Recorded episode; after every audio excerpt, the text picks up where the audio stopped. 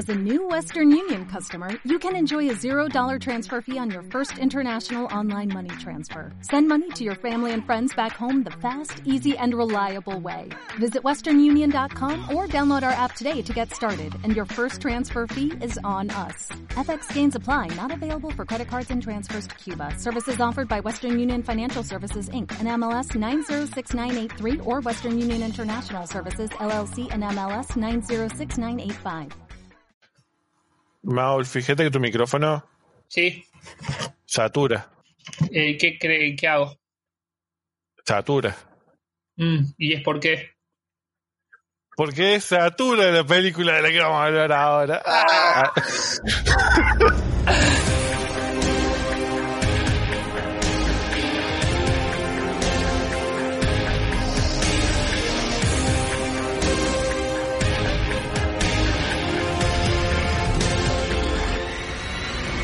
Hola, ¿qué tal, damas y caballeros? Y bienvenidos a un nuevo programa de Metropolis Podcast, donde los consejeros del videoclub te van a decir qué podés ver este fin de o qué podés ver con tus amigos y familia otra vez. No se puede porque no se puede juntar nadie con esto de la pandemia. ¡Hey! Mi nombre es Gino y me acompaña. Maul. Ah, nunca falla. ¿Qué haces, Gino? ¿Cómo andás? Muy bien, ¿vos cómo estás, querido Maul? Todo bien, por suerte. Hoy ya, ya estamos, como decíamos, más tirando ya el calorcito. Se viene el calorcito, se vienen la, la- las picadas y las cervezas.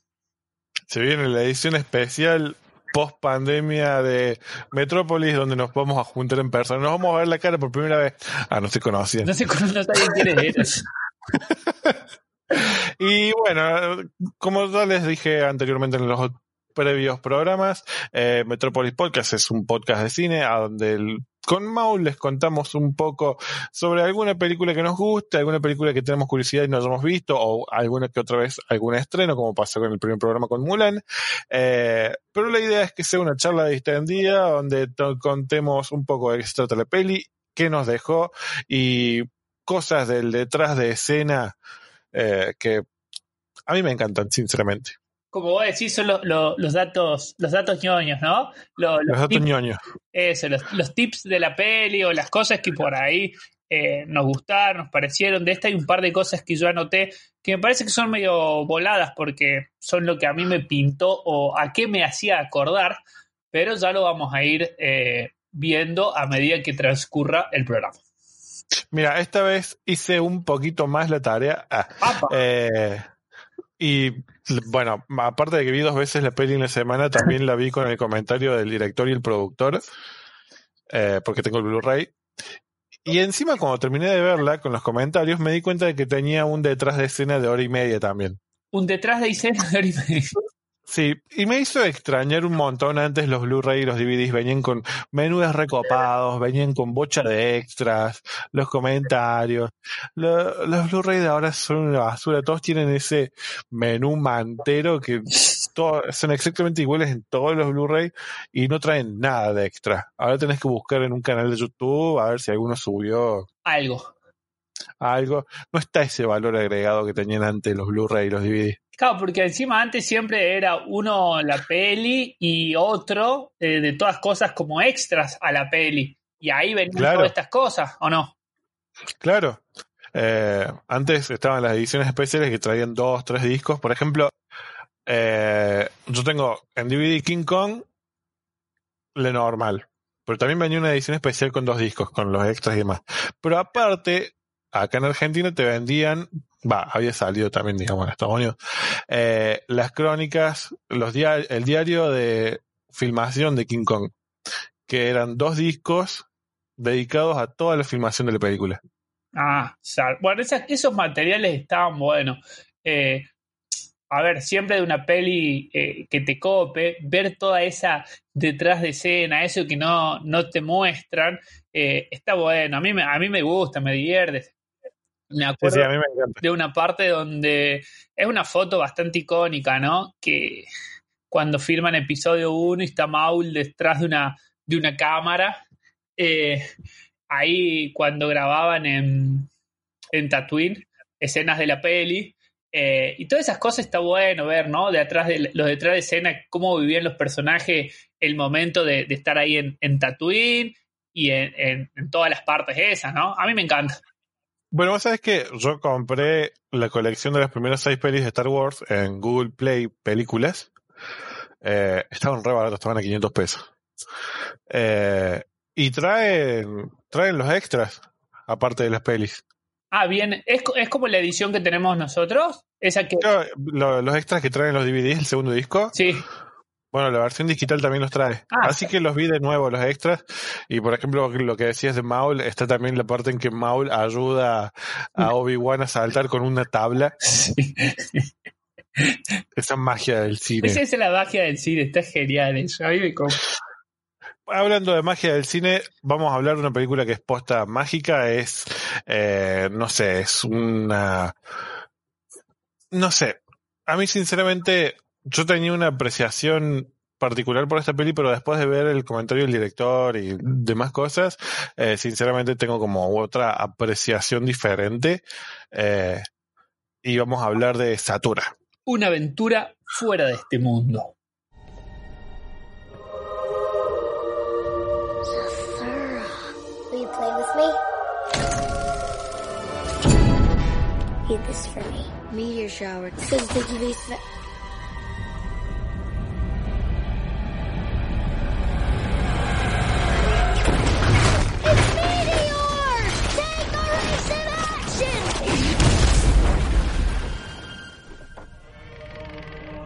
Walter, check this out.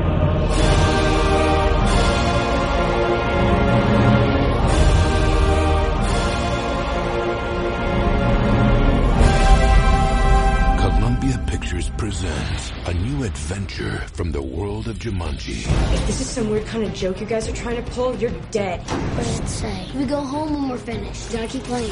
The game is on. She's frozen in cryonic sleep. Dad's gonna kill us. The danger is real. Your robot is defective. We don't even have a robot. That's your robot? Dude, you're just jealous because I have a robot and you don't. Why would Emergency must destroy. And the adventure is just beginning. Looks like you got a pretty serious organ problem. What do they eat? Meat. That's good. Dude, you're meat.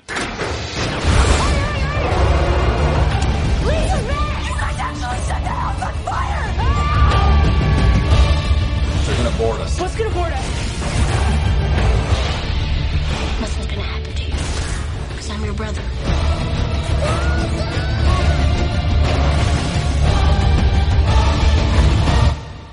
think we're home. Zathura. ¿Y por qué fuera de este mundo esta película? Porque. bueno, ah, ahí te compliqué ahí. No, eh, a mí la verdad que eso quiero que, que después lo comentes, la parte de lo del director.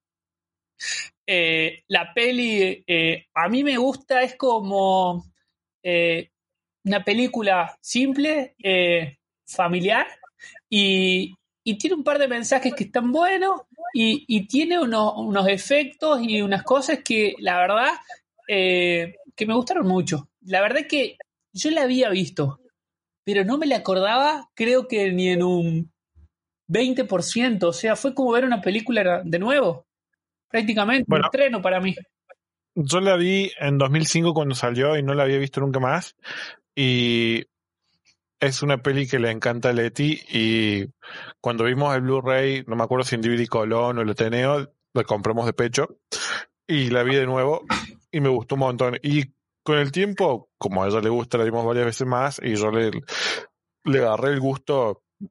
No sé, en su momento, sinceramente, me, me pasó re desapercibida. Es como, qué sé yo, 2005, yo estaba, creo que la vi, teníamos un ciber, creo que la vi en el ciber, en un monitor choto. Eh, y la verdad que está muy buena, es una película bastante nostálgica, no, no como lo que hablábamos de Space Jam con los Looney Tunes, con Michael Jordan, No, sino es otro, otra la- nostalgia. Claro, es la forma en que está hecha, la magia que hicieron atrás de, de escena con los efectos, la forma de hacer la peli, las referencias que tomó el director para, para con esta peli, eh, sinceramente me, me dio un poste, una apreciación diferente y, y la verdad que la disfruté un montón. Esta semana que la vi tres veces no, no me pareció eh, aburrida en ningún momento. Bueno, a los datos, rápido. La peli está dirigida por John Favreau, que su primer peli como director fue Elf, de, con Will Ferrell, una peli de Navidad que está muy copada, Sí, que si no lo viste, mírala. sí, sí la vi. Después hizo una pequeña película indie llamada Iron Man. Sí. Eh, John Favreau fue básicamente el puntapié inicial para el universo Marvel junto con Kevin Feige. Eh, después hizo Cowboys and Aliens y después pasó directamente al libro de la selva, El Rey León, y ahora está haciendo esa cosa mágica con Dave Filoni que es el Mandalorian. Ah, mira vos, eso es un buen dato. Es- eso es una, una linda serie mágica para ver. Posta. Encima bastante adelantada en cuanto a tecnología, pero en realidad usando cosas viejas. Por eso lo vamos a dejar por otro momento. La peli está escrita por David Cobb y John Camp. David Cobb es un guionista bastante eh, conocido, trabajó mucho con Spielberg, trabajó bastante con Spielberg de hecho, eh, también trabajó con Sam Raimi, escribió la primera de Spider-Man, es hace poco sacó una peli que vi que creo que me había gustado, Creo No, que no me no- gustado. no, no, no, no, no es que me guste un montón. Es, deberías haberte ido con Kevin Bacon una peli de terror que la verdad que estaba bien, pero nada, memorable. Bueno, protagonizada Satura por Jonah Bobo, que hace Danny, Josh Hutcherson, que hace Walter, Doug Shepard, que es el astronauta, Kristen Stewart, que es Lisa, y Tim Robbins, que es el padre. Cinco personajes en toda la peli, nada más. Sí, e- eso me. Las pelis así eh, me copan, ¿no? Y además, eh, ya vamos a contar, pero la peli pasa en un lugar. Sí. Podríamos decirlo, ¿no? Eh, entonces me, me parece que eso, eh, el recurso ese y, y de que funcione, realmente es como decir, está bueno lograr todo eso, ¿no? Un esfuerzo del director y de todo, ¿no? Para que funcione en un solo escenario con cinco actores. Cinco entre comillas, ¿no? Sí, y sobre todo considerando que los efectos que tiene, la, el- la escala que, que tiene la película es gigante, considerando que costó 65 millones, que no es mucho. Eh, en el comentario del director John Favreau contaba que una semana anterior, por ejemplo, se estrenó Harry Potter, que era la competencia directa de ellos por ser una película familiar, y Harry Potter costó 270 millones y la peli de ellos 60. Había una diferencia ahí. Y te soy sincero, me es mucho más creíble Satura con sus dos mangos que los efectos de Harry Potter. Sí. Eh, ¿Pero por qué? Porque casi 99% de las cosas que se hicieron en pantalla eran efectos prácticos. Casi nada de computadora. Ah, eso está bueno. Bueno, ese- esos tips vas a, vas a ir contando eh, cuando hables del detrás de escena, porque me parece que esta peli que, que hiciste como eh, la tarea extra, de eso cuando te pedían hacer una cosa y vos hacías eh, dos unidades más del libro, eh, Sí. eh, está bueno para que después lo vayas contando porque por ahí esta peli que yo estuve buscando así información, no hay tanta información, ¿no? No hay eh, como otras, no sé, vos ponías o Space Jam o Mulan y bueno, como decíamos, ¿no? Mulan venía con toda la historia de lo que estaba, eh, el movimiento que había generado eh, a, a favor y en contra. Space Jam tiene muchísima información y de esta como que me, me costó más, ¿no? Eh, Claro. revolver en, en algunos lugares para encontrar algo de info. Mira, te paso un tip por ahí eh, para el futuro, para lo- la, la info de pelis. Si vas a IMDB, cada peli tiene una sección trivia ¿Sí? y ahí hay siempre bocha de data así ñoña de cómo puede ser, qué pasó en la película. Ah, está bueno. Es- E- Ese dato está bueno para revisarlo. Está en inglés, pero lo pasas por un traductor sí, Sí, chao. y listo. Bueno, Bueno, ¿querés contarnos? ¿te parece que empecemos con el con hacer un, un pequeño resumen de la peli? Eh, Me parece. Como para el que no la haya visto o no se le acuerde muy bien, y después de arrancar con eh, los detrás de escena y, lo- y- y la, y la charla más de, de videoclub. Me parece. Eh, la peli empieza con, con, con- con el, con el padre y uno de los hijos, eh, en este caso era Walter, eh, jugando al béisbol, ¿no? Y, y empieza, ya me hizo acordar a Space Jam porque otra vez la, la escena del padre jugando al, a, un deporte americano con el hijo, ¿no? Y, Empezaron toda la peli. Eh, y, y ahí aparece Dani, que es el hermano menor, que también, como todo hermano menor, queremos, eh, no, queremos no, porque yo siempre fui el mayor, pero me imagino que, que quieren eh, hacer las cosas que hace el más grande, eh, y, y a veces eh, cada uno tiene su habilidad, por así decirlo, ¿no? Se notaba que Dani era como el más soñador, el que tenía más, Que tenía más imaginación. más imaginación, el más niño. Eh, Walter Sí. estaba en una edad como del pavo, para aquí podríamos decir, en esa que crees que sos eh, eh, muy grande y maduro y tenés 15 años. Eh, y, y, y empieza con esta parte de la vida, ¿no? De la, de, la, de la pelea entre los hermanos, ¿no? Que es inevitable y, y como también divertida, ¿no? Yo no tuve hermanos hombres, pero tuve varias hermanas para pelear tranquilamente, ¿no? Sí, yo era el men, soy, soy el menor, mejor dicho. Eh, pero tengo una hermana más grande y lo único que hacemos era pelear. Prácticamente. Exacto. Después no- nos muestran eh, un poco en los primeros minutos cómo es la, la- la vida de, la, de esta familia, que está compuesta por, por un padre, los dos eh, hermanos, Walter y Dani, eh, que, que después eh, veríamos que, que también tienen una hermana, que si eh, decíamos que Walter está en la edad del pavo, la, la hermana estaba como en la, eh, en la época esa que las mujeres se creen, también los hombres, pero como que quieren salir y se creen también muy superior. Ah, sí, la adolescencia. La adolescencia, tal cual. Y la mujer o la madre de los chicos, que nunca se termina de, de conocer ciertamente, porque los padres están separados. Y cuentan también un poco esto de eh, la vida en la familia con padres separados. Eh, él trabaja como para una diseñadora de autos. No es diseñadora de autos, es para una... eh, no me sale la palabra, pero Creo que el, el chabón es más tipo en diseñador de conceptos en general y demás, porque tiene aparte pósters de películas en la... Tiene un póster de Bullet, que es una peli de Steve McQueen, que es considerada como la primera peli en hacer una persecución de autos ah, como las que se conocen hoy. sí, Eh, eh, creo para mí que va más por ese lado, porque no sé si dicen que es nada más de autos que se dedica. Ah, bueno, eh, es, es un dato para investigar. Eh, y, y lo muestran como, bueno, eh, trabajando mucho y por ahí eh, no pudiéndole dar mucha atención a los chicos. Y en sí la película arranca ahí un poco cuando él, eh, los chicos jugando entre ellos, jugando barra peleando, eh, le tiran un vaso de jugo que le, le arruina como uno de estos dibujos de un auto y tiene que salir de la casa a hacer una fotocopia.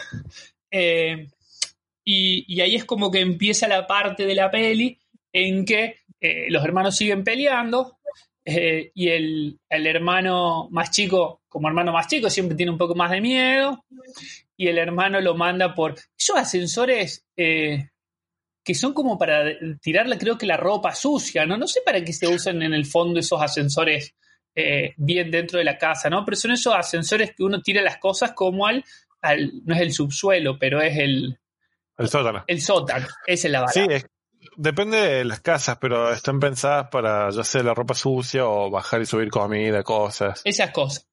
Y bueno, Sí. y lo baja por ese ascensor y lo deja abajo. Y ahí eh, el chico, en esto de querer salir corriendo por el miedo y todo, encuentra esta caja con el, eh, con el Satura.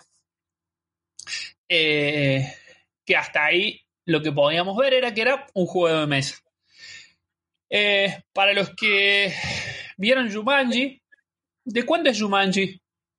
Jumanji es del 95, si no me equivoco. Por ahí, es de los, de los 90, pero sí, creo que es por ahí. 95, 10 años antes que esta. Eh, es algo similar. Eh, ahí De la- hecho, sí, eh, está el libro de Jumanji el- y el libro de Satura están escritos por el mismo autor. Bien, ese es un buen dato. Eh, y cuando se iba a estrenar esta película, Sony quería prom- promocionarla como, por ejemplo, del mundo de Jumanji o una aventura de Jumanji. eh, y a Ron Favreau como que no le copó mucho y, y peleó para que sea más independiente la película. Claro, como que podría haber sido como otro, no sé si decirlo nivel o mundo, pero eh, no, me parece que funcionó bien así. Sí. Eh, en esto los chicos empiezan a, a- a jugar a este juego y es como que empieza la, la parte de la aventura, ¿no? Eh, empieza eh, esto de una aventura espacial, que es el, el nombre, me decía así, ¿no? De, de que le ponen en, en España, la traducción de España, ¿no? Sí, es un tablero que vemos que tiene dos navecitas, que son una, es la, la que representa a cada uno de los chicos, y tiene que ir jugando por turno, y en cada turno va saliendo una tarjeta de este, de este juego que eh, pone como un, podríamos decir como un eh, juego de la vida, y, nos va diciendo eh, si hay alguna prenda, si hay, nos pasa algo, si retrocedemos dos casilleros, si avanzamos. El primero que sale es este que nos dice que hay una, una lluvia de, de meteoritos. Los chicos no, no lo entienden bien hasta que empiezan a caer eh, todos los meteoritos eh, dentro de la casa. Eh, y ahí es cuando ellos también se dan cuenta de que ya no estaban en, en el barrio, sino que la casa estaba en, en el sistema, en el, en el espacio. en el Estaban espacio. flotando en el espacio en camino a, eh, a, la, llegada, ¿no? A, terminar, tenían que como terminar el juego para volver a la, a la Tierra o a la vida normal, ¿no? Y, y la verdad que esa, esa parte que no me la acordaba así, dije, eh, wow, qué copado, porque pasa todo, como decíamos, toda la, la- la historia, la película, pasa dentro de la casa de ellos. Sí.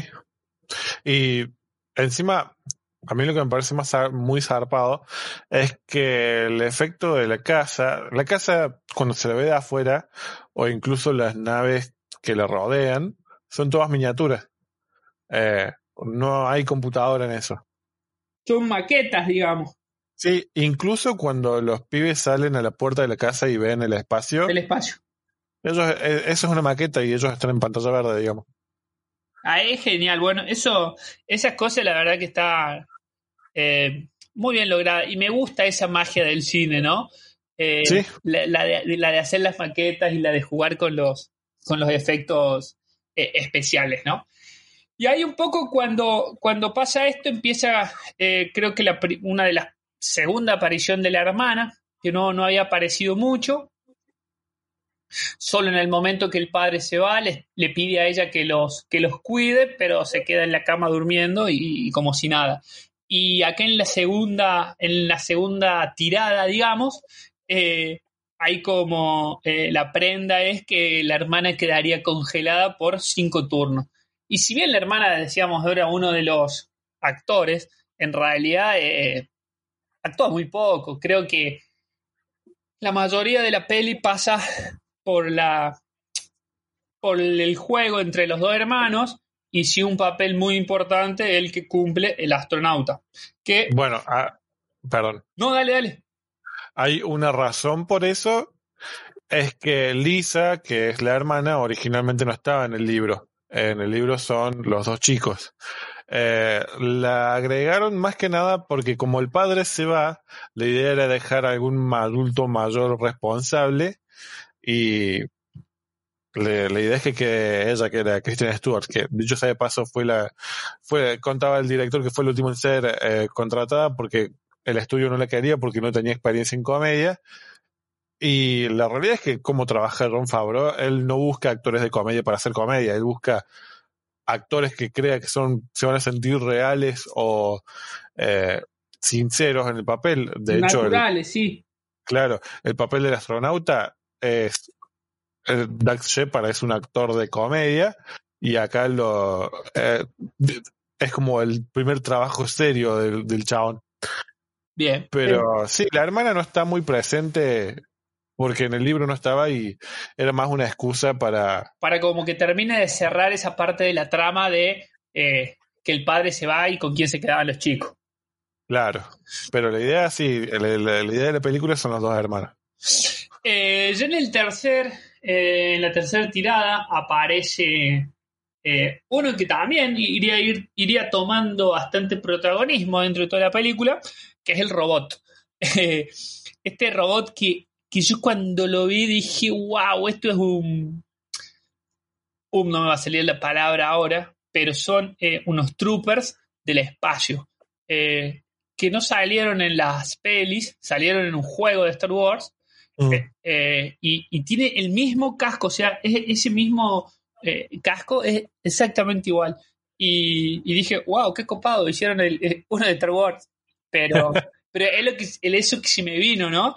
Eh, y es este. Pasa que- Sí, Eh, pasa que el diseño en sí de las cosas del espacio no está muy lejos de las cosas de Star Wars porque se basó mucho en las películas espaciales de los 50. Eh, tiene, tiene ese look, por ejemplo, el robot eh, es muy de una peli de ciencia ficción de los 50. Y Star Wars también por ahí le andaba. Sí, bueno, y eh, como decís después, eh, bueno, acá el robot eh, tiene que como que detecta que ellos son como alienígenas y empieza a tratar de, de destruirlo. Y acá entonces ellos tratan de seguir el juego para eh, que vayan pasando las, eh, las distintas eh, prendas, por así decirlo. Después viene la del la prenda 4, que es la del campo de gravedad, donde todo se empieza a ir para un costado. En la 5 ya empezamos a ver por, por primera vez a los Organ, que son como los esos villanos, podríamos decir, de la película, que vienen a- a buscarlos, que andan en busca de- del calor. Y esa nave también, eh, la nave de ellos es como bien de esa época, ¿no? Hay, no sé si hay Sí. Star Trek tiene una, una muy parecida a esa nave. Eh, eh, eh, Sí, la de, las, de las naves de la Alianza de, de episodio 1, también esa forma así como balada. Sí, las naves Sorgon eh, son geniales y también son miniaturas, ¿no? Ninguna está hecha en computadora. Y no la. Fíjate que no están muy iluminadas porque, como que te, te quieren dejar como el misterio de cómo se ven. Y solamente le, le ves el, diseño en sí a la nave cuando, por ejemplo, disparan. Se ve como la silueta de la nave nomás. Claro, eh, está muy bueno porque eso también eh, es muy es muy nostálgica del cine de ciencia ficción de los 50 o incluso de los 80 eh, y está muy buena. Y después eh, de esta visita a los Organ, ya viene eh, o aparece el, eh, el astronauta, ¿no? Que la tarjeta era un poco salvar al astronauta, no sabían qué iba a pasar y es. aparece con un traje, un astronauta tocando el timbre por la puerta y, y ahí se dan cuenta que era, era bueno, digamos, ¿no? Y como Sí. que se une al, a- al juego de los dos hermanos para ayudarlos a poder terminar el juego. Bueno, en, en la línea esto de que decimos que es muy eh, retro la peli, eh, el traje de astronauta es una mezcla de bombero con buzo Sí. para darle ese look eh, no tecnológico, porque en el- a la altura del 2005 John Favreau, por ejemplo, trabajó en Impacto Profundo. eh, todos los trajes de astronauta eran como re tecnológicos, re, tenían un casco así, ya está. Eh, y la verdad, lo que quería John Favreau era como ese look orgánico. Y no sé si toque vintage o toque. Eh, sí, te, te parece que es un traje bien viejo, digamos, ¿no? Sí, pero aparte, eh, el- todo el diseño de las cosas, desde las naves de los Sorgon, el traje más, todo está muy en la línea del, del el tablero de Satura, que es Es un vintage. juego, Súper claro. vintage. es un juego de esos de hojalata viejos que tiran chispa y demás. Eh, E incluso si ves el tablero, todas las cosas que pasan en el peli pasan están en el tablero. Sí, sí, sí, tal cual, eso. Y, y eso del tablero, a mí el tablero me pareció fantástico, ¿no? En esto de por ahí que, que se compara mucho con Jumanji, eh, este tablero me parece mucho más lindo. Pero bueno, a mí me gustan mucho más las cosas así como vintage o retros, ¿no? Y, y el tablero, la- las dos navecitas, cómo se van moviendo por, por el carril, digamos, hasta la forma de tirar el, eh, eh, eh, el dado, ¿no? Eh, Sí. Que no es un dado, sino que uno tiene que, un- con una llave, hacerle girar y ahí se- ¡tuc! sale un botoncito así rojo y ahí es como un, un numerador que te dice eh, el número del dado y es del 1 al 10. Eh, entonces, pa, en realidad es del 1 al 9, creo. Sí, Eh, entonces, me- eh, el tablero me pareció algo eh, fantástico. Me encantó. Muy lindo el, el- el diseño, ¿no? sí, sí, aparte ese look de hojalata eh, es posta muy lindo y, y se mantiene con la estética retro de ciencia ficción. Y, y- y la nave también, yo después, así viendo, me hizo acordar mucho a la nave de los Monsters de Space Jam. Eh, que, que no se Claro. ve mucho a la nave de los Monsters de Space Jam, porque solo aparece eh, cuando ellos bajan por primera vez a la Tierra en los Looney Tunes, pero si después la, la buscas como a, a- al- a la figura, de la- al juguete de la nave, tiene esa forma también ovalada con cuatro como colas, aletas atrás. Eh, Claro. y tiene esa estética de las naves de los, de los órganos. Sí, es que va, va, va posta de la mano con el- la ciencia ficción de antes.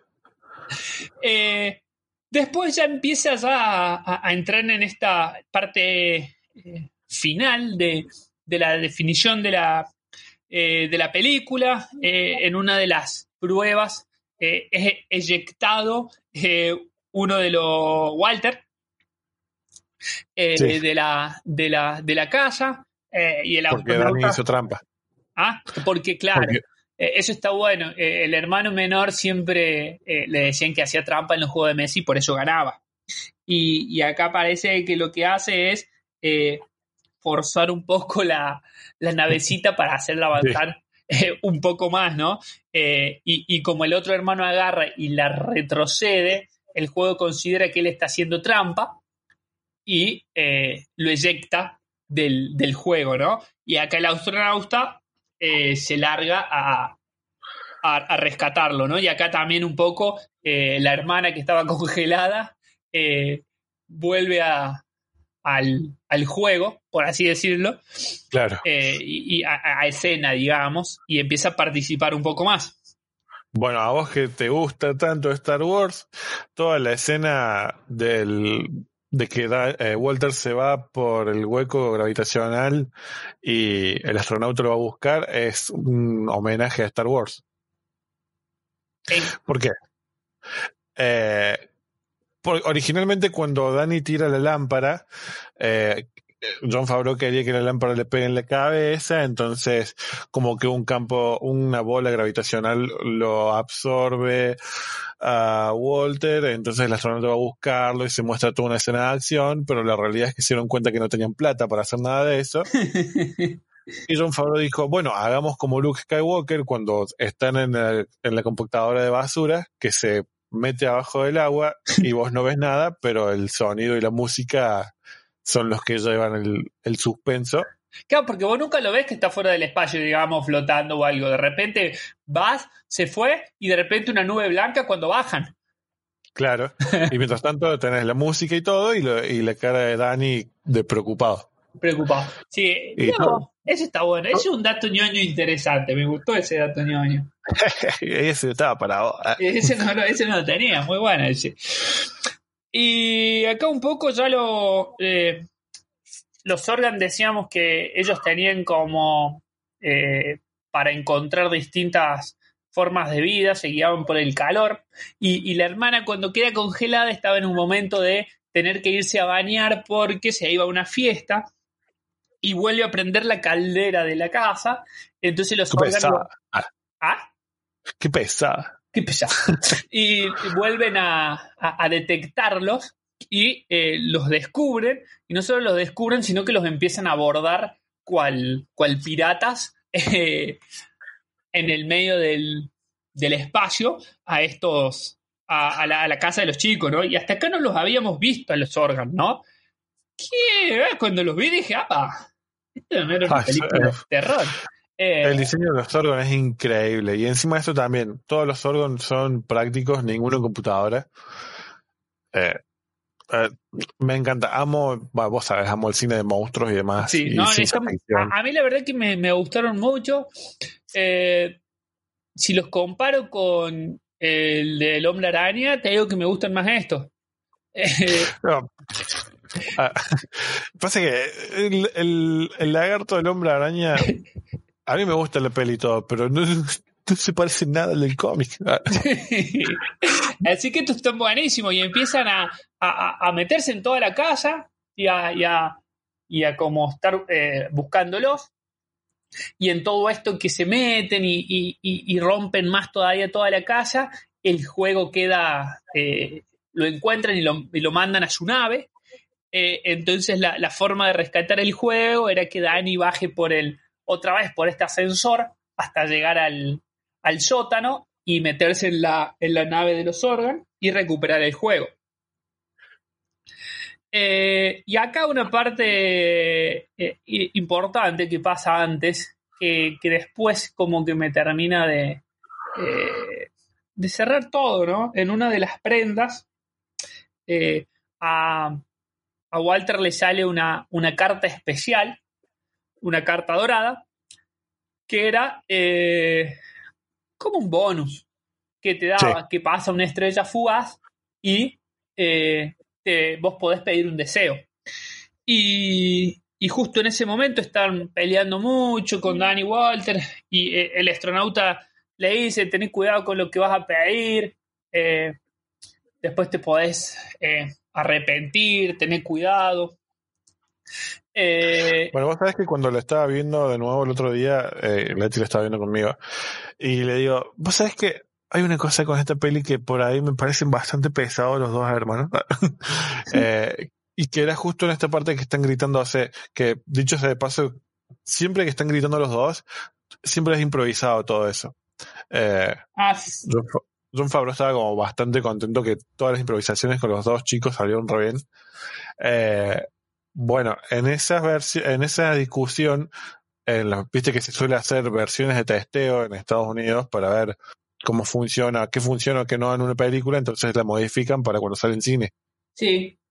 Y- Eh, en las versiones de testeo, la discusión entre los hermanos era mucho más intensa, se gritaban mucho más, y eso hizo que la gente se moleste y se enoje con la película, entonces cuando tenían que llenar la planillita, todos ponían, eh, son re pesados los, los dos chicos. los hermanos son uno denso. Bueno, entonces para la peli le bajaron un poco la intensidad, y yo digo, si esa es la versión con baja intensidad, no me quiero imaginar. ¿Cómo habrá sido la la otra? Mal. Eh, y, y acá eh, el, el astronauta le, le recomienda que tenga cuidado con lo que va a pedir, eh, haciendo alusión a que, que Walter eh, siempre culpaba a que la vida había cambiado de que nació Dani, ¿no? Mm. Y eso siempre pasa entre los hermanos. A ver, eh, qué yo, me, imagino que es parte de todos los hermanos. Eh, éramos tan felices hasta que naciste vos, eh, pero bueno, es como la, lo que siempre le vamos a decir a un hermano para pelear. Sí, o que es adoptado. Ok, adoptada. Tal cual, es buenísima eso.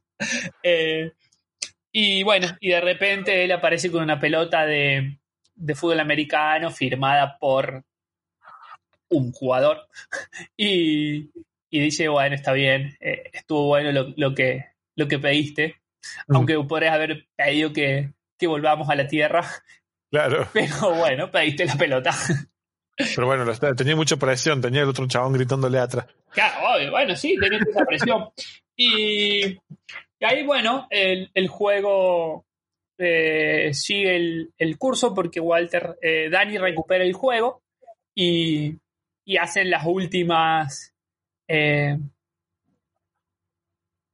las últimas tiradas, por así decirlo, y logran eh, por fin eh, terminar el juego. Y acá nos enteramos de algo que eh, eso no me lo acordaba para nada y la verdad que es un, un giro interesante de la película.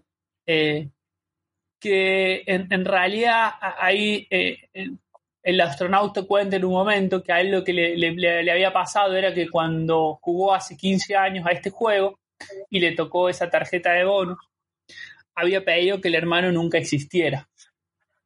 Y, por eso él nunca había podido terminar el juego, porque en los turnos del hermano nadie, nadie estaba para jugar. Y había quedado como eh, atrapado dentro del juego. Entonces, en la última jugada, que a Dani le sale a él eh, el bonus, pide como a la estrella fugaz que el hermano de, del astronauta vuelve y ahí mágicamente era Dani. Y es como, ¿what?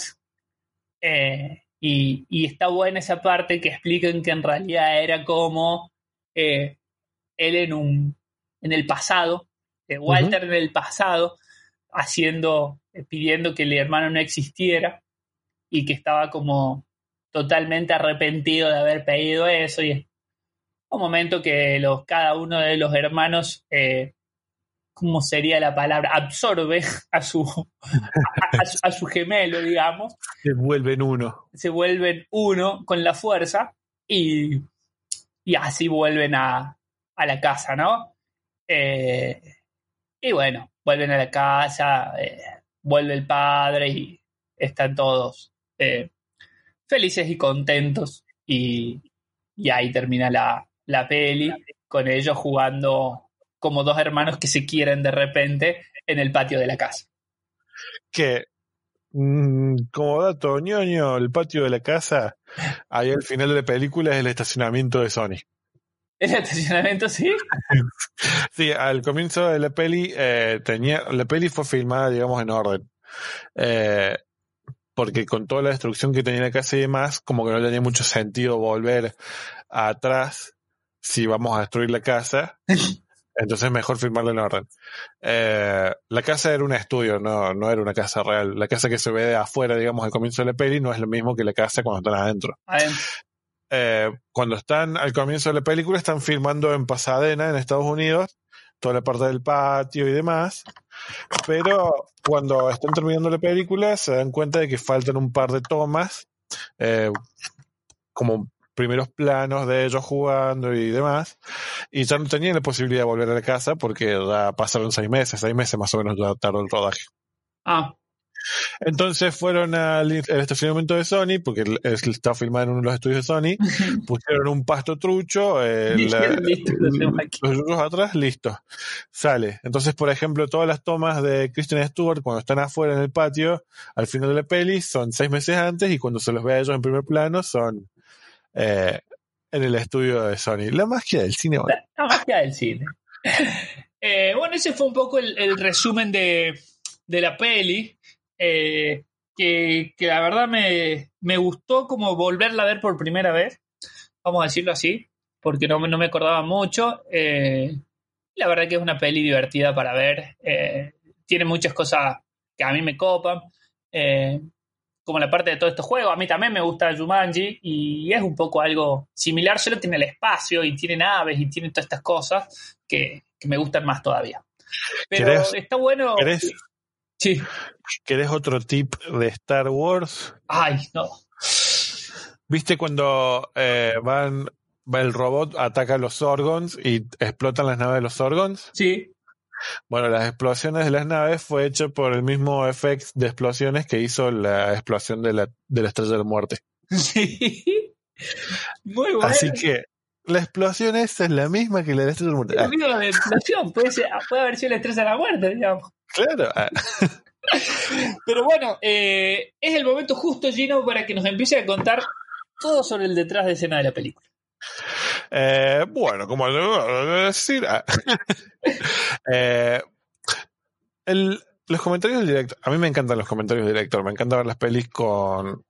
Tienen que estar buenos también los comentarios, ¿no? Porque, por ejemplo, hay un par de pelis, qué sé yo, hay un par de pelis, por ejemplo, de Tim Burton, que Tim Burton está solo, entonces está, acá estoy haciendo esto, acá esto, No, no tiene mucho que contar. Claro. por ejemplo, esta peli empieza ya John Favreau dice, bueno, los créditos los hizo Kyle Cooper, el chabón trabajó en Seven y en Spider-Man, eh, es un grosso y como, buah, re bien. Ah, o te empieza a contar que Guillermo Navarro, que es el director de fotografía, eh, por lo general por estas pelis se suele buscar un director de fotografía, digamos, de comedias, eh, suel- suelen ser bastante... no sé cuál es la palabra en castellano porque me sale typecasting en, en inglés. Eh, hay un formato de que vos haces una comedia, te- bueno, vamos a buscar un director de fotografía de comedia, No sabía de... que, eh, digamos, el, para mí el- había un fotógrafo que era grosso. Y no importa si era comedia, drama, el fotógrafo era grosso. Hay como por, por rubro, de, digamos, también los fotógrafos. Eh, sí, o sea, cada uno tiene especialidades. Por ejemplo, eh, Struzan es... No, Janusz Kaminski. Janusz Kaminski es el director de fotografía de Spielberg. Desde la lista de Schindler. Bien.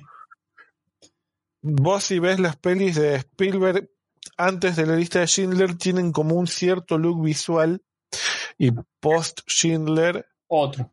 eh, otro. A Janusz Kaminski le gusta trabajar mucho con la luz sobre la cabeza de los actores, que ese contraste y que se arme como una silueta. Casi todo, si te das cuenta, casi todas las películas de Spielberg desde esa época están filmadas eh, con una luz siempre de atrás. Bien. Eh, ya sea bien técnicos. Claro, ya sea comedia, como en Atrápame si puedes, eh, en Mi- Minority Report, en todas. El, el look de Janusz, o La Guerra de los Mundos, el look de Janusz Kaminski es, vos lo reconoces donde sea, una vez que lo ves, ya está.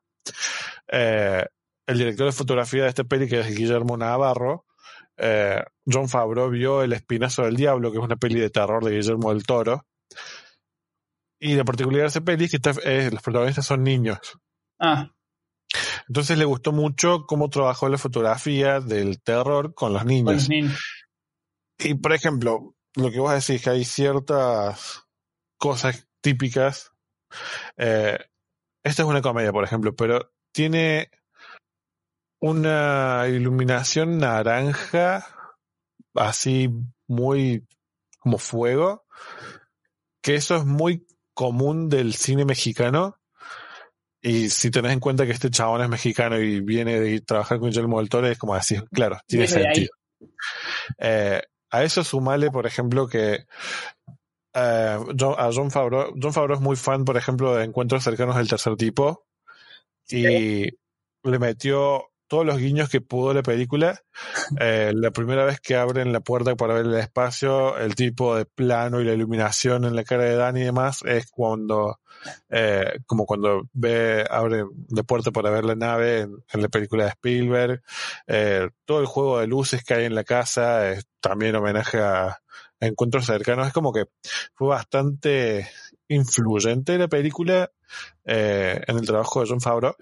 Pero aparte lo, el otro hecho es que hizo casi todo en efectos prácticos, casi nada en computadora. John Favreau es muy pro. Eso me gusta mucho. Eso me gusta. Iba a decir, es muy pro hacer las cosas prácticas, ¿no? Pero después ves el Rey León y te decís, ah. Eh, bueno, eh, pero por ejemplo el trabajo que hizo con Mandalorian, ¿vos viste cómo son los efectos Mandalorian? No, no vi los efectos. Eh, John Favreau trabajó con Epic, que son los que hicieron el Unreal Engine, que es, por ejemplo, el motor gráfico que mueve juegos como Batman, Mortal Kombat. Eh, y crearon un set de pa- con, en vez de pantalla verde, Sí. es un set en 180 grados más o menos, eh, que son pantallas gigantes. Y ellos crearon una telo- tecnología de que vos en vivo vas agregando cosas a esa pantalla que son los fondos.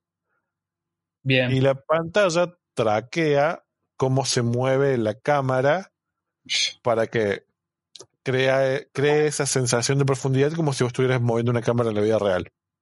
Ah, muy zarpado.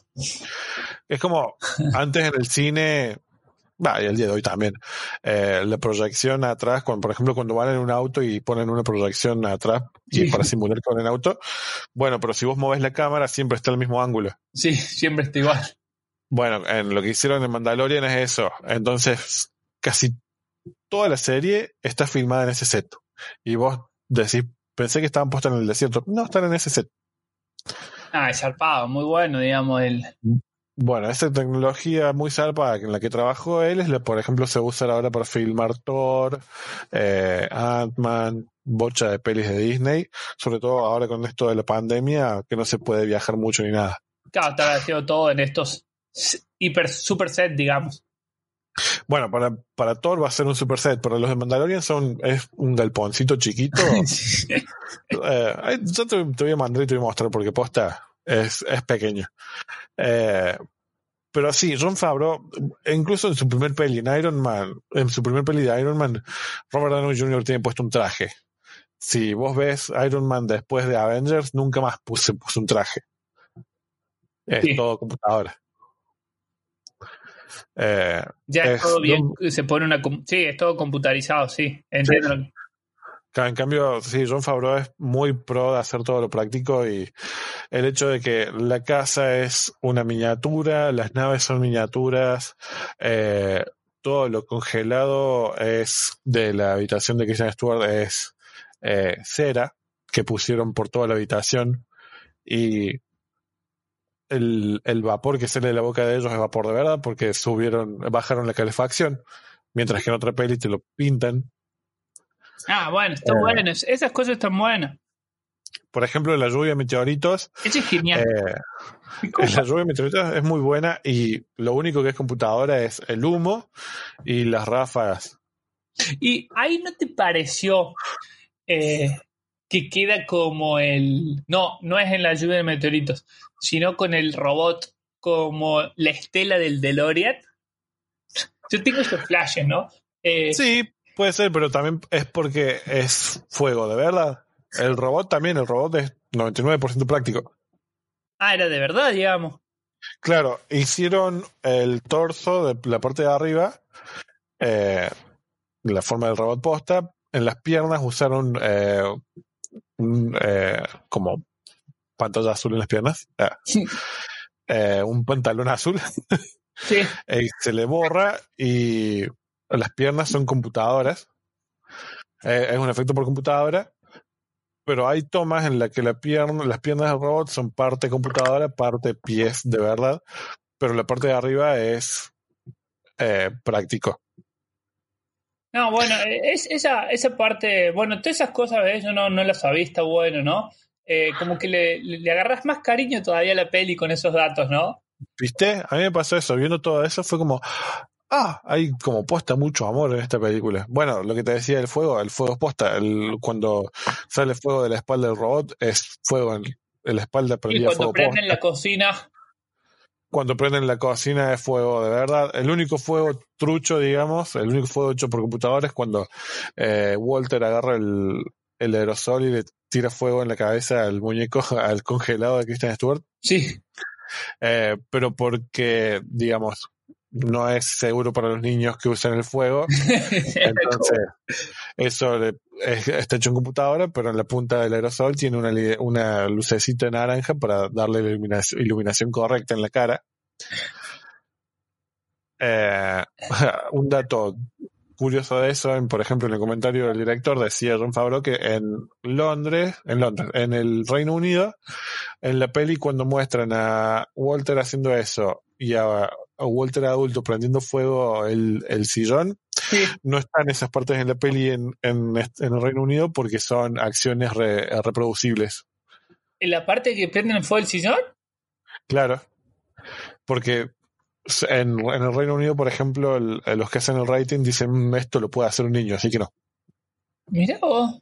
Como que eliminaron esa escena. Sí. Eh, así que andas a ver. Ah. Eh, bueno, contaba también John Favreau, por ejemplo, cuando tiran el sillón prendido fuego al espacio, que un montón de gente le escribió diciendo, che, pero en el espacio el fuego se extinguiría. Sí, eh, esa es la típica. Cuando empiezan con esas cosas, eh, bueno, a ver, tampoco flotaría la casa. Y, y- y es genial porque es todo un cebo para que los Zorgon lo persigan. Eh, a mí me pareció No. súper real, digamos. Pero aparte porque están en el Porsche de la casa y tienen oxígeno. O sea, O sea, me parece que es el menor de los problemas. es menor el problema del fuego. Y en un momento la casa ya está totalmente destruida, así que prácticamente están en el espacio. Bueno, la casa está construida sobre un set que tiembla y gira. Tipo Entonces samba, siempre... Ah, claro, tipo samba. tipo un samba. Entonces siempre que ves que la casa tiembla o se inclina por un lado y demás, eso es posta. Eh, están los actores posta en la casa tratando de no caerse. Y Como está cuando- buenísimo cuando pasa lo de la gravedad, que eh, viste, no me acuerdo en cuál de los, creo que de las primeras también de las prendas, que pasan muy cerca del campo de gravedad de un planeta, entonces empiezan a ir todos para un costado. Como Sí, que eso es real, digamos, la casa se mueve. sí, la casa, cada vez que tiembla la casa es, filmar es- esa película. Bueno, eso es lo que decía John Favreau. eh. Dice, decían que todos la pasaron bomba, pero a su vez que era como una filmación bastante peligrosa porque todos los días había algo explotando y el hecho de que la casa se mueva eh, reproducían temblores de la escala a la escala 9. Eh, decía, era bastante divertida, pero bastante peligrosa. Eh, por ejemplo, cuando explotan los, cuando caen los meteoritos, todas las explosiones de los meteoritos son reales y los chicos están corriendo por ahí y decía que el, el supervisor de explosiones decía, "Sí, sí, no va a pasar nada, vos deja que los pibes corran por acá. Eh, no sé dónde leí, pero en una de las páginas también leí que, que Dani había perdido cuatro, cuatro dientes haciendo la, eh, eh, la película.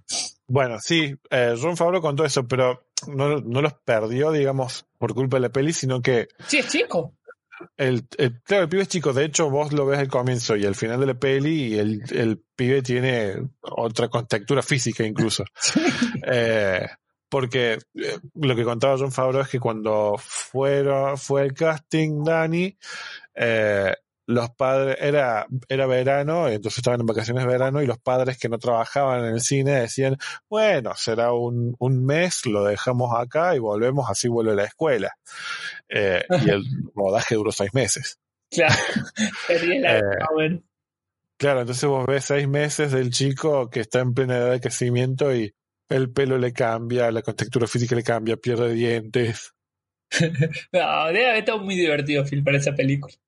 Sí, posta. eh, lo que me quedó de ver es el, el making of de hora y media, pero la verdad que el comentario de Don Favreau lo, lo disfruté un montón y me hizo posta apreciar muchísimo más la peli, porque más allá de que la puedas ver como una peli de aventura en el espacio más, eh, posta está hecha con bastante amor y eh, qué sé yo, es difícil. Bueno, es, mira, por ejemplo, le decía hoy a Leti mientras la veía, la veía de nuevo, Jumanji es del 95 y casi todo está hecho con computadora y esta que es del 2005 está todo hecho práctico.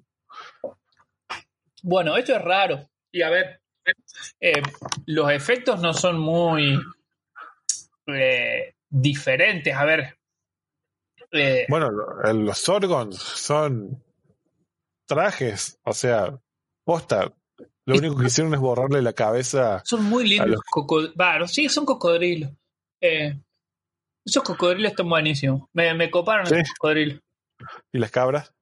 Las cabras con cuatro ojos, por Dios, ¿cómo me reí cuando vi esa cabra? Son geniales esas cabras, digo, ¿por qué metieron unas cabras y de repente le salen los ojos así? No, muy buena parte.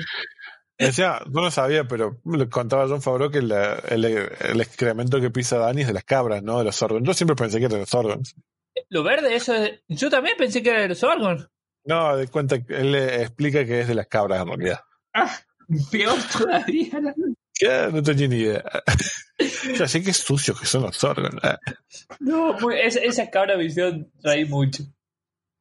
Pero posta, o sea, la- yo, a mí me, me gusta mucho el, cuando usan efectos prácticos. O sea, no estoy en contra de la computadora, pero No es Eh, no. Eh, bueno, por ejemplo, yo empecé a ver un canal de YouTube que eh, se llama Los dobles de riesgo reaccionan, React. Y ellos revisan pelis de, de, de escenas de riesgo, escenas de acción y te cuentan cómo las hicieron, que eso, y varias veces van invitados que trabajaron posta en películas de Marvel y demás. Eh, por ejemplo, la escena de Civil War que Black Panther corre a Capitán América en el, en el túnel. Sí. Yo pensaba que era recomputadora todo eso. Y no, es posta, es el chabón corriendo, posta. Eh, pusieron como una eh, como una línea que avanza más rápido para que ellos den la sensación de que corren más rápido alrededor de los autos. Eh, cuando Winter Soldier agarra la moto y se da vuelta en el aire y todo demás, todo eso es práctico. Uh, Estaba como, wow, pensé que todo esto era computadora. Entonces, por ahí también encima está todo tan pintado ahora y demás que das por hecho algo que... ahora que das por hecho que es computadora. Claro, eh, y resulta que no. Está bueno ver eso, me parece. Eh, a ver, está bien que eran otras épocas, ¿no? Eh, comparando con las primeras de Star Wars, ¿no? Pero eh, la, la magia que, que vos ves a veces de la foto de Star Wars, de- del tamaño de las maquetas y, y las escenas, eso eh, le da un valor agregado para mí terrible. Que vos decís, Sí, eh, era genial, era genial. ¿Cómo? Pasa que hay.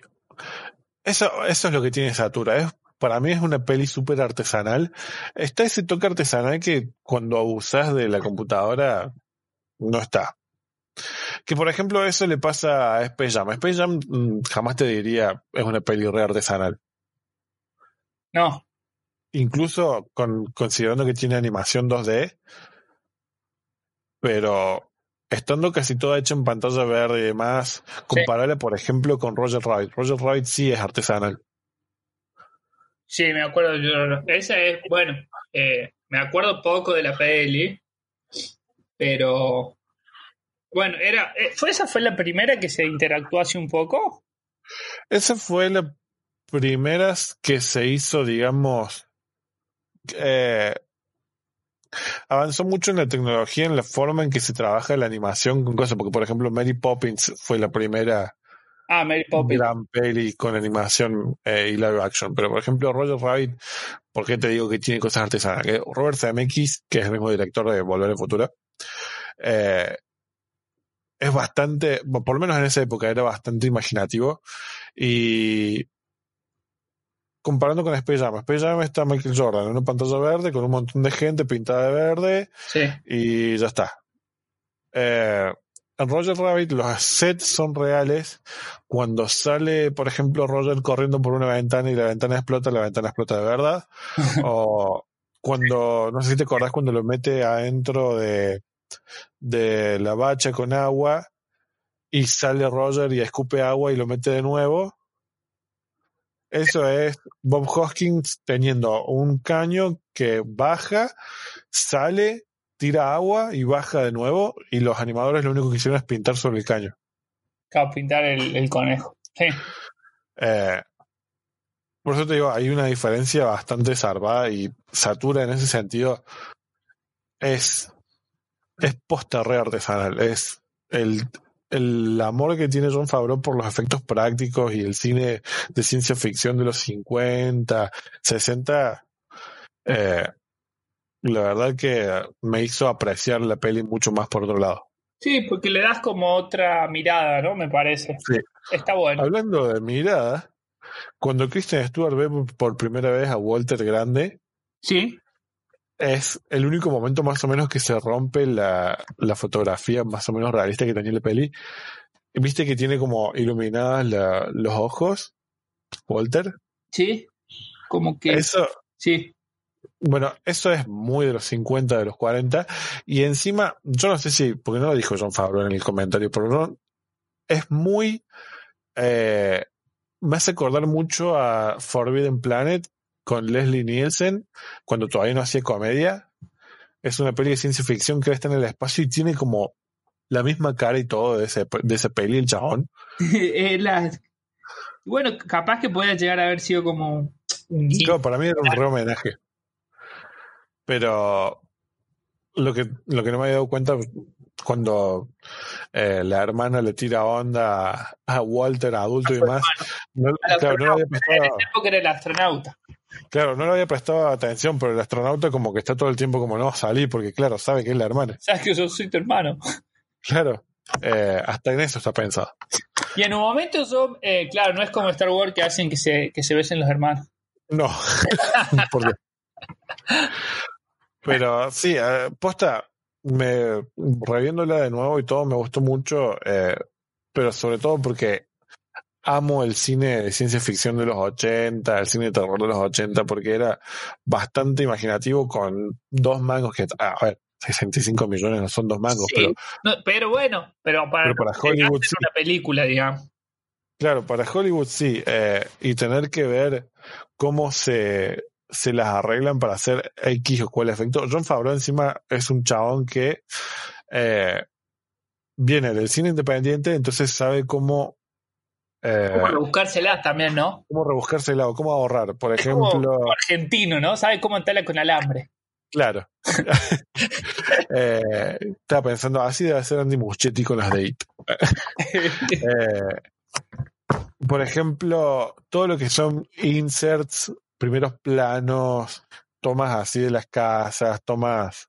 eh, vendrían a ser todas las tomas que van entre, entre una y otra toma importante, o las, las que dan un sentido de locación. sí, Él agarró cinco equipos le dijo, vayan acá, vayan acá, vayan acá, hagan todo esto, mientras yo termino esto, que es la parte principal. que es lo importante. Claro, que por lo general la mayoría de los directores eso lo dejan para el último, cuando ya terminaron, entonces tienen que volver al set, volver a armarlo, y eso también hace que gasten mucho más plata, y en cambio en esta Claro, peli, por ejemplo, mucho más y todo también, ¿no? sí, eh, y eso le ahorra ba- banda de guita al estudio, entonces puede tenerla antes de tiempo y más barata. Por eso John Favreau es uno de mis directores preferidos. Eh, si no vieron Chef, Maul, si no viste Chef, Chef es una de mis películas preferidas. Una peli dirigida por él cuando dejó, cuando se fue de Marvel. ¿Chef se llama? Chef.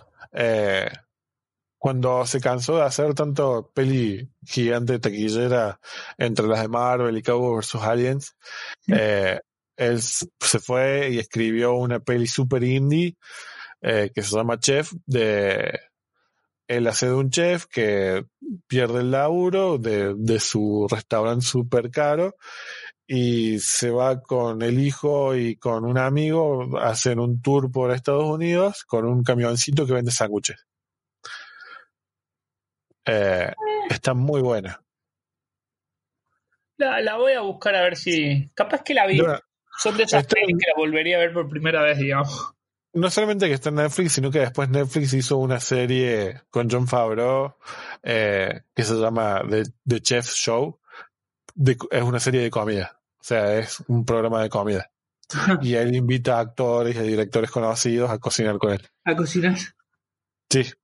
Eh, pero pues también el chef porque eh, yo la amo, es un película La voy a ver, la voy a ver. Si es una recomendación, la, la, la voy a ver. de pecho. Eh, bueno, yo creo que ya podríamos ir cerrando, ¿no?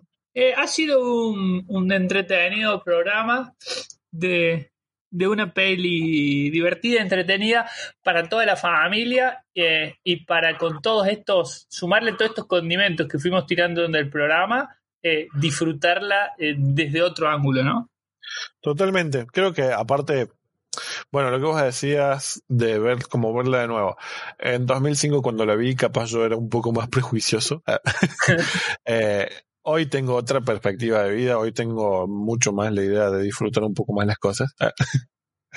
Eh, y la verdad que si hubiera, lo hubiera visto, lo hubiera visto con esos ojos hace, que fueron 15 años. Sí, más o menos. Eh, bueno, en diciembre se van a cumplir 15 años. Tenemos que haber hecho este programa en diciembre.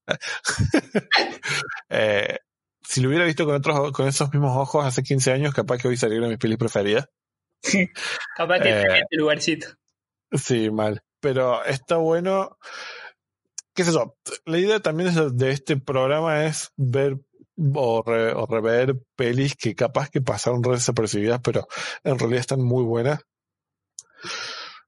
Eh, y no ir a lo, a lo clásico de, bueno, hay que ver Iron Man. Ah, Sí, bueno, que, a ver, eh, creo que también está bueno, es una, sí.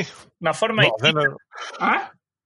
no, perdón, digo, no, no digo que sea la única, la único que hagamos, pero digo, está bueno también rever pelis que quedaron en el olvido. que quedaron ahí y que son clásicos, podríamos decir. Claro. Eh, y no decir, bueno, veamos Avengers Infinity War. Ah, esta película indie. Eh, Gino, si quiere escuchar el podcast, ¿dónde puedo ir? Eh, oh, tengo, sí tengo lugares para vos. El podcast lo pueden escuchar en Spotify, está en Pocket Cast, está en Apple Podcast, está, debería estar en Google Podcast ya. Eh, está sub, está, ¿cómo se dice la palabra en castellano? Está submitiado. Ah, esto de trabajar en inglés todos los días me arruina el español. te, te arruina la cabeza. Sí, eh, lo mandamos a Google Podcast, pero todavía no tuve el feed, así que no sé. Estamos también en iVoox. Y creo que esos son los que importan, ¿no? Y, y después, si quieren ver algunas cositas que vamos subiendo, como tips eh, o trivias o ese tipo de cosas, tienen el perfil de Instagram, que es. Eh, Metropolis Podcast. ¿Cómo? Metropolis Podcast. Metropolis Podcast, donde nos pueden encontrar. Y, además, eh, ¿qué otro programa les podemos recomendar para que, para que vean? Ah, les podemos recomendar también de mi propia autoría con Tincho algo de mentes, donde jugamos jueguitos y hablamos gilada y no hay, no tiene razón de ser el programa más que pasar un buen rato. El domingo este pasado no grabamos, todavía no pasamos el umbral de los 10 programas. Y, y todavía queda eh, pendiente un programa especial que me inviten a jugar a un jueguito. Sí, eso, pero sin duda. Y no sé, ¿querés promocionar tu charla de economía que haces por Instagram? charlas de economía. Eh, Eso que haces los miércoles, no me acuerdo cómo se llama. se llama Entre Mates, que es una, un encuentro también. Esto, a mí me gusta charlar mucho, parece, en distintas temáticas, pero es esto, una charla distendida donde hablamos de distintos eh, temas como pueden ser eh, negocios, eh, startups, emprendimientos. Siempre nos vamos por las ramas hablando de cualquier cosa y de la vida misma, porque así somos nosotros. Así que si quieren escucharlo, pueden ir a mi perfil de Instagram, que es Juan Weibel, y ahí buscarlo en Instagram TV. Y a mí me pueden buscar en FrankieProd-bajo en Instagram y capaz que en algún momento vuelva a Twitch a hacer streaming, no sé. Eh, pero capaz que me inviten también al programa Entre Mates. Yo tengo un emprendimiento que es Metropolis Podcast. Ah, y empezaba a cruzar todo, genial. Eh, pero bueno, esto fue el programa dedicado a Satura. Véanla si no la vieron y si la vieron hace mucho, véanla de nuevo porque es genial. Y nada, eso fue todo por este programa. Eso es todo para este programa. Un placer y un gusto. eh, otro programa más. Vamos tres y quedan siete para cruzar la barrera de los 10 programas, que es la meta que Gino nunca pudo pasar y, y que estoy dispuesto a cruzar. Algo de mente se empezó a grabar en enero, si no me equivoco, y todavía no pasamos los 10 programas, todo lo que voy a decir. Pero bueno, desde el próximo programa empezamos con el especial de terror. ¡Ay! ¡Qué lindo que va a estar! Se va a Se poner viene octubre, se viene Halloween. Voy a buscar cosas que no sean bastante heavy vos. Sí, por favor. Bueno, Maul, muchas gracias. Nos Listo. vemos en el próximo Nos programa. estamos viendo. Chau, chau a todos. Chao, chao.